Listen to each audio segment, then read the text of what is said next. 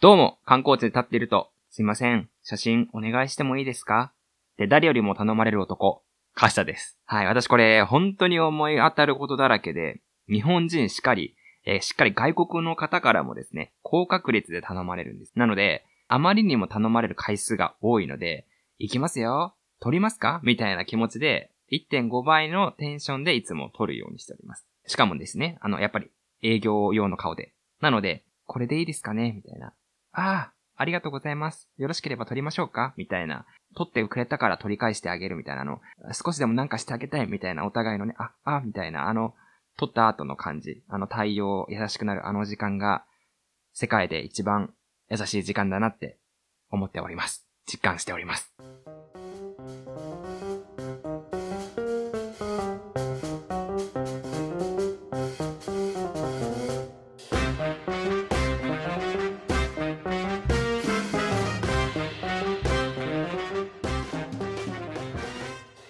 皆さん、お帰りなさい。ということで、始まりました、やらかしラジオ、カシタでございます。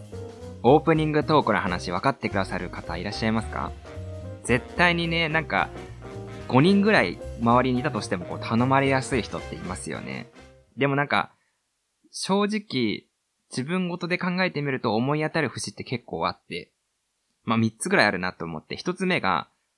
結構その時って高確率で一眼レフのカメラをぶら下げてるんですね。なので、カメラ持ってるやつなら、うまく撮れんだろっていう、こう、相手側の認識があるのが一つの理由。また二つ目の理由が、写真撮ってそうな、撮って欲しそうな雰囲気が、こう、チラって来た時に、まあ、目があったら私も会釈するようにしてるんですね。なんならこう、自分から撮りましょうか？良ければ撮りましょうか？みたいな姿勢でいるっていうのが一つ。そして、こう、三つ目、それによって話しかけやすいオーラを気持ち出してるのかわかんないですけども、ああ、じゃあお願いしてもいいですかねみたいな、こう、人押しがね、出しやすいのかなっていうふうに考えると。まあ、これらの要因があって、写真よく頼まれるなって思いながら、もしね、機会があったら、なんか一日観光地のね、写真撮れるスポット、ここフォトスポットですよみたいなところでね、写真撮りますよ感出してたら、何回お願いされるのかっていう検証をやってみてもいいかなって、まあ、100%中7%だけやる気が出ました。はい。ということでね、冒頭の、えー、お話ししておりました。まあ、観光地のね、フォトスポットの話もしたんですけども、えー、今回は、久しぶりの街ぶら報告なんですけども、えー、東京は上野を散策してまいりましたので、えちょっとそれについてお話ししていきたいと思います。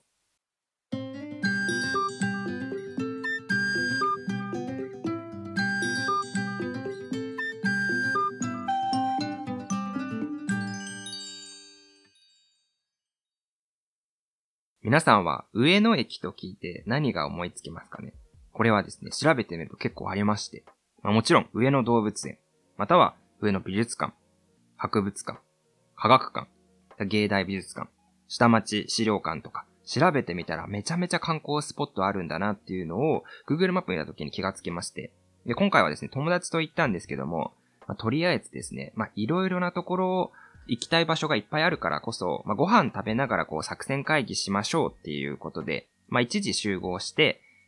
で、お店を選ぶので、その時は日曜日のお昼時だったので、結構混んでまして。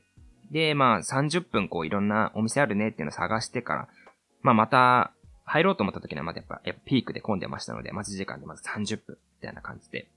入りましたと。で、今回はですね、鉄板焼き屋さんでめちゃめちゃ空腹だったので、がっつりお好み焼き食べてやろうっていうふうに思って、お好み焼きは、思って注文しようとしたら、お好み焼きは焼き上がるまで20分かかりますって言われて、ま、20分か。もうすでに1時間経ってるし、なあ、もうなんかこれはもう絶対待てないなっていうのを思ったので、お好み焼き屋さんが一番名物だけども、まあ、今回はちょっとおむそばあの、焼きそばをオムライスのこう、オムの部分で包んだやつみたいなやつを注文して、えー、もう早くバーって食べて、で、作戦会議して早く出ようっていう感じの友達とお話ししたんですけども、友達はですね、15分後先にこう、ハラミ焼きとあとなんか、ポテト、おつまみポテトみたいなのを注文してて、まあ、結構ね、熱々でガーってきて、で、先に食べててっていう感じで食べてもらってまして。で、またさらに10分経過してまして。で、やっぱこう、片方だけ食べてるのって、なんか、別に悪いわけじゃないけど、ちょっと気まずいじゃないですか。だからなんか少しこう、ハラミを小分けにしてね、小皿でもらって、ハラミをですね、あの、私は恵んでもらって少しずつこの3切れぐらいあるハラミをね、こう大切にして食べながら、美味しいね、みたいなことを言って、まあ、さらにご飯ってのはね、ちょっと食べるとね、さらにお腹が減るもので、まあ、さらにね、空腹ブーストが加速していくわけですよ。すでにその時点でまあ10、10分以上経ってるのでね、なんか、メニュー通ってるか不安になるし、なんならこう自分から言わないと出さない方式なのかみたいなことをね、ちょっと深読みしちゃって、まあ、試されているのかすら考えてしまっておりまして、まあ、計ですね、30分間ぐらい、本当にメニューが来ないと。おわみたい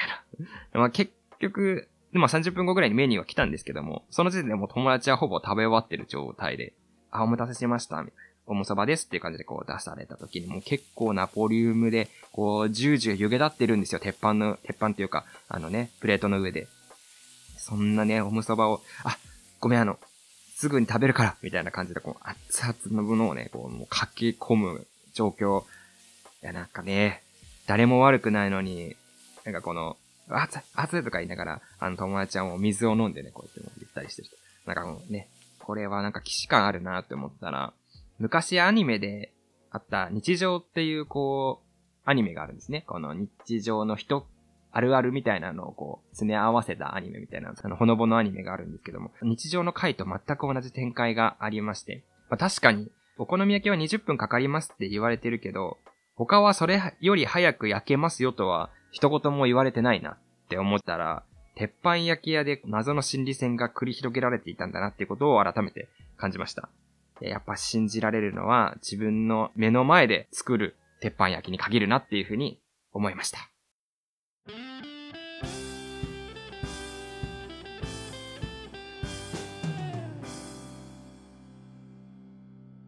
やらかしラジオ。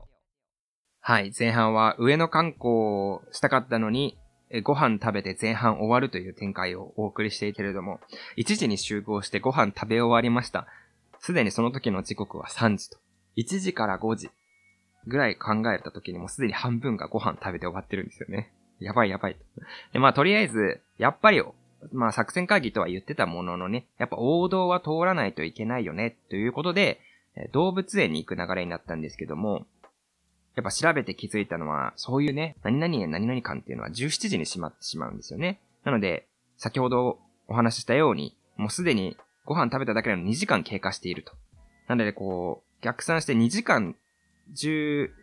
時なので、2時間で動物園を回ら回らないといけないんだと。でもすでにこう、ペース配分で私たちはやらかしてしまってるんですけども、ね、2時間もあれば動物園なんて回れるだろうと思ったらね、パンダぐらいかな、並ぶのはと思ったら、チケット販売の受付の時点でアナウンスがあって、あ、パンダ見るのは、抽選予約方式で抽選予約された方しか見れませんよっていう風に言われて、もうさらにやらかしてるなと。上野動物園でパンダ見れないのかと。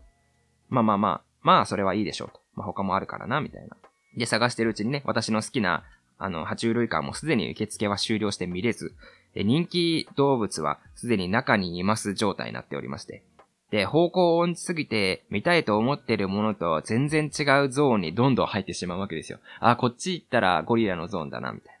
な、あ、こっち行ったら白熊かな、みたいな。えー、めがけるんだけど全然違うとこ行っちゃう。なので、ゴリラも白熊も、パンダも見れない1.75倍速で回る4年ぶりの動物園編がね、私たちの中で始まりました。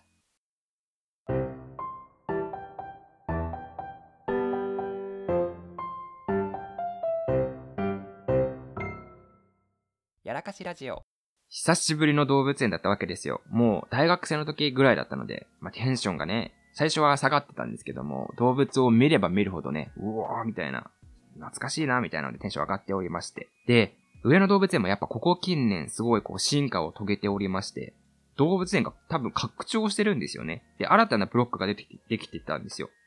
もう、ディズニーランドならぬこう、ディズニーシーができてたと同じように、上野動物園、上野動物園シーみたいな感じで、隣のブロックが橋をまたいだ先にあって、えで、プラスね、パンダ村も、なんか、前はこう、一つの区画に、入り口付近にちょっとあっただけだったんだけど、今もうパンダ村みたいな、もう竹がしっかり生えて拡張されてどんどん新しくなってるんですよ。いや、これが、これがこう、この、ここ5年にわたるパンダの工業収益みたいな。パンダバブルかみたいな感じでね、圧倒されましたね。パンダ村、すごくて。パンダの森の中に一軒家だったんですよ、もう。しっかな立派な一軒家。ねえ、東京の一等地にね、家を持つとはね、日本のサラリーマンより稼いでるんだなっていうことにね、衝撃を受けましたけども。なので、お土産コーナーにもね、8割パンダ。お土産コーナー行ってももう白と黒の何かみたいなぬいぐるみのものばっかり売ってて。いや、すごいな、パンダみたいなのをね、圧巻してるわけなんですけども、あのー、今回はですね、せっかくなので動物園で、私、カシタが印象に残ってた動物ベスト3をっと紹介していきます。独断と偏見でお話ししていきますので、ちょっと駆け抜けるように皆さんもと一緒に共有していきたいと思います。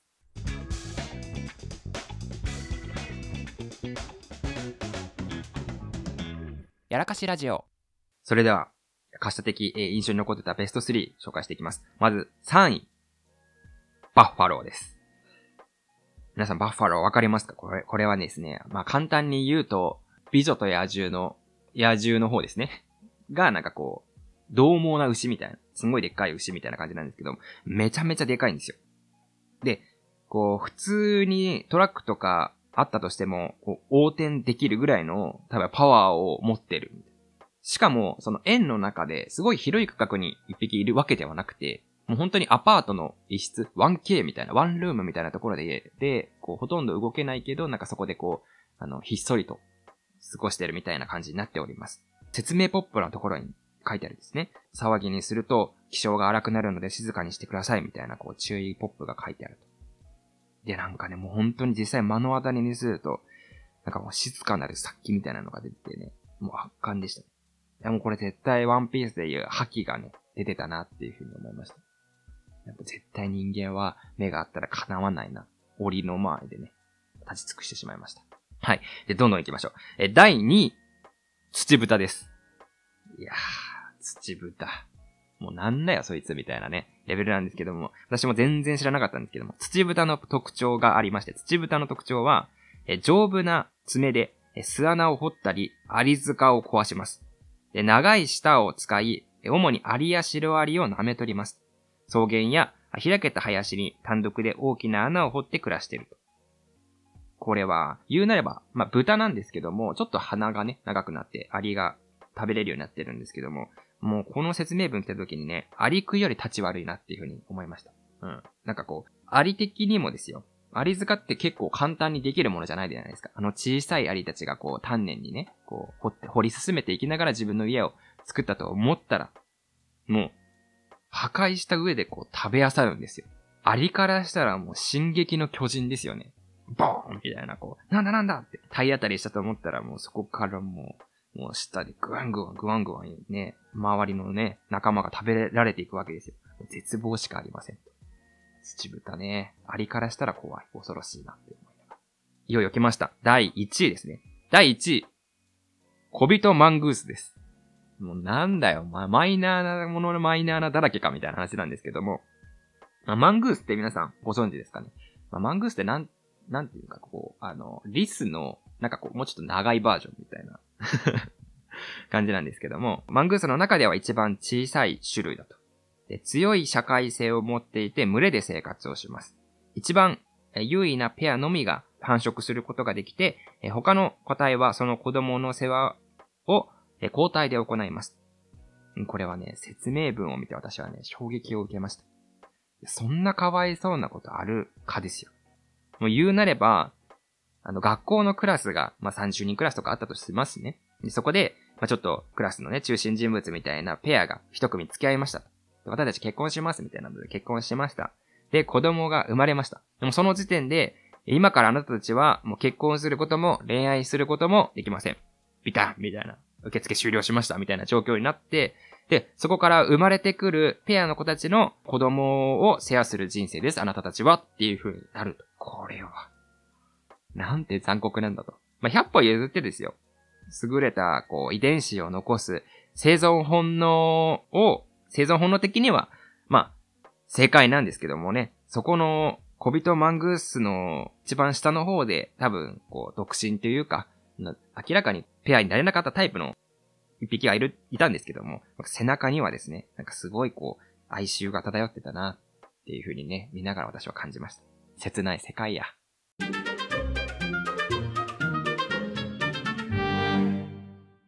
というわけで、上野動物園楽しんでる中なんですけども、そうやって見ていく中で、動物園も残り閉園30分前ですなった時に、やっぱ2時間の中の30分って結局4分の1ぐらい結構価値があるので、まあやっぱ残り時間ギリギリでも、1匹でも多く見ようっていう風に頑張ってこう動いてるわけですね、私たちは。で、見ていくんですけども、人気の動物から先ほど言ったようにどんどん中に入っていくわけですよ。もう中にいますみたいな。で、中に行って、で、結構並ぶので、みんな。で、並んでいくのでまた時間が経ったりとかして。あ、やばいやばい、これも見ないとこれも見ないって歩いてる時に、結構、こちらのゾーンはすでに終了しておりますっていう看板があったりとか。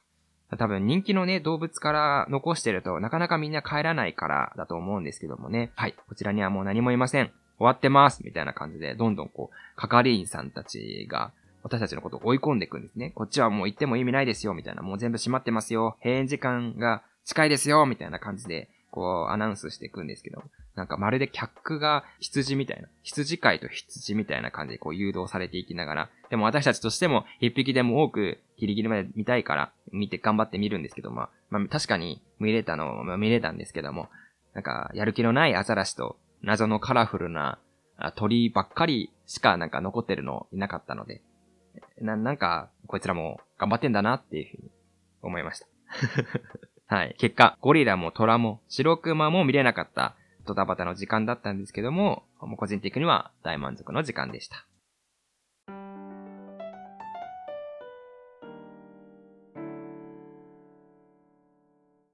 で、余談の余談なんですけども、子供の時に見た動物園って、まあ、純粋に新しい、あ、こんな動物いるんだとか、あ、こ、こんな、こんな大きいのが世の中にいるんだっていう新たな発見でこう驚くというか、テンション上がって、ね、こう好奇心と共に、えー、楽しめるっていうのが多分子供の動物園の楽しみ方って思うんですけども、大人になってからって新しい楽しみ方、まあ普通に考えるとまあその特徴とかを見たりとかね、あ、こういうところに住んでるんだとか。っていうのをしっかりとね、説明文を見ながら楽しむっていう楽しみ方が一般だと思うんですけども、今回ですね、私、これやって楽しかったなっていう新たな新しい楽しみ方を見つけまして、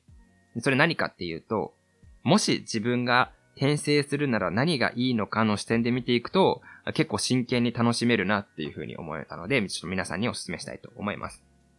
で、これは何に繋がっていくかっていうと、今まさにドラマで放映されております、ブラッシュアップライフっていうドラマの発想から来てるんですけども、バカリズムさんがね、脚本で話題を読んでるんですけども、そのドラマは何かね、30歳前後の安藤桜さん演じる OL がですね、亡くなって三途の川を渡ったとこうかわかんないですけどもね、バカリズムさんがこう、市役所で勤務してるみたいな感じで、自分が亡くなった時の徳によって、次の人生は何になるのか決められるっていうもので、で、主人公の安藤桜さんは、まあ、最初に言われた転生先の動物、私は死んだら何になるんですかって聞いたら、あ、グアテマラ南東部の大アリクイって言われて、で、納得できない。大アリクイって何ですかみたいな。あ、アリをこう舌で食べるやつですか？みたいな、あのところのね、押し問答で。もうなんとかならないですかって言って、自分の人生を0歳から今の記憶を持ったままやり直して、徳を積み直すっていう、すごい面白い作品なんですけども、まあ、それと同じで、そうやってこう動物園も自分の当事者意識で見てみると、結構ね、人間社会よりシビアな社会がね、多いなっていうふうに思いましたし、いやなんかそうやって見ると動物も大変なんだなっていうふうにね、思いました。皆さんもね、ぜひそういう動物園だったりとか、水族館とか行く機会があったら、ああ、なんか自分がもし転生して住むのならば、あ、ここだったら許せるな、みたいな。あ、これだったらやってみてもいいかも、みたいな動物がもしね、あったら、ちょっとコメント、またはね、そういう視点で見てみても面白いのかな、というふうに思いました。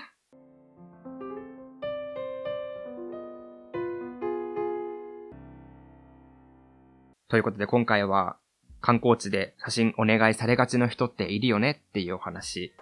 また上野の鉄板焼き屋での食事の気まずい瞬間。そして最後3本目、1.75倍速で回る上野動物園の楽しみ方の3本立てでお送りしてまいりました。いつものノルマ読ませていただきます。この番組はメイン MC カシタが日常でやらかしてしまったエピソードをみんなで笑い話にしてネタにしてしまおうという壮大な失敗供養番組となっております。感想、質問は Twitter やっておりまして、ひらがなでやらかし、カタカナ、ラジオでつぶやいていただけたらありがたいです。また、Gmail もやっておりまして、Gmail では、yarakachiراdio アットマーク gmail.com、やらかしラジオアットマーク gmail.com でお待ちしております。2月のトークテーマですね、募集しておりまして、2月のトークテーマ、子供の頃、図書館でよく借りていた本で募集しております。懐かしいな。この本よく借りてたけど、ストーリーなんだったかなとかね、振り返りたい時も踏まえてですね、今回ちょっとまた見ていけたらということも思いますので、思い出エピソードもすべてどしどしご応募ください。お気軽に概要欄の応募フォームからコメントお願いいたします。ということで、今週もあっという間に過ぎていきましたけれども、今週も来ていただきましてありがとうございました。2月もね、もうあっという間に後半戦に差し掛かるというところで、ドタバタしていきますけれども、ドタバタの中も楽しんでいけたらなということを思っております。それでは、これまでのお相手は、やらかしラジオカシタがお送りいたしました。それでは皆さん、いってらっしゃい。